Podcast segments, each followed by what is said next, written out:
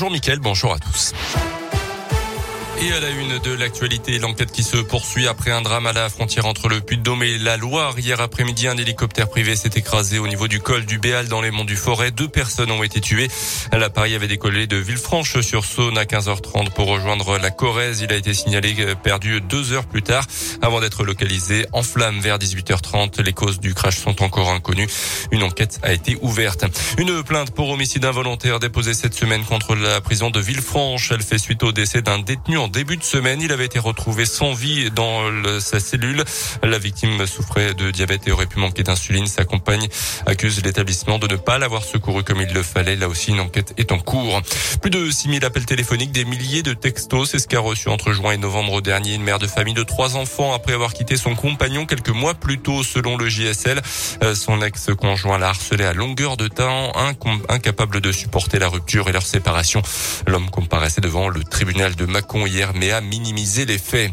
Dans l'actu aussi, un protocole sanitaire déjà un petit peu allégé dans les établissements scolaires. Hier soir, sur son site internet, le ministère de l'Éducation a indiqué que les enfants n'auront plus à effectuer désormais trois tests à chaque cas de Covid recensé dans la classe. Un test PCR puis deux autotests à J 2 et J 4. À cause du nombre de nouveaux cas chaque jour, ces trois tests seront finalement valables une semaine. Hier, plus de 9000 classes étaient fermées dans tout le pays seulement quatre jours après la rentrée. C'est le plus haut niveau depuis le printemps. Notez aussi que l'accord des deux parents et non plus d'un seul va désormais être nécessaire pour vacciner les enfants de 5 à 11 ans.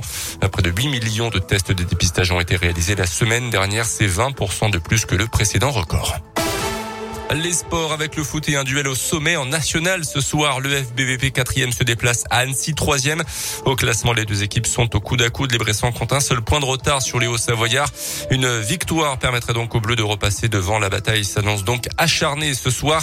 On écoute Alain Pochat, l'entraîneur du FBVP. Il va falloir sortir le bleu de chauffe parce que ça va être un match euh, avec beaucoup d'intensité, puis surtout euh, sur un terrain, je pense, euh, très compliqué, quoi. Surtout que bah, ils annoncent pas forcément très beau ou voir de la neige. Donc, en règle générale, chez eux, voilà, c'est un peu ce qui fait leur force, c'est qu'ils mettent beaucoup de pression sur l'adversaire. Là, on sait à quoi s'attendre. On a vu, on a bien préparé, on a, travaillé pendant 15 jours, que ce soit athlétiquement, mais aussi tactiquement. Là, en l'occurrence, sur ce match-là, il faudra vraiment modifier certaines choses pour être performant euh, par rapport à cet adversaire de qualité.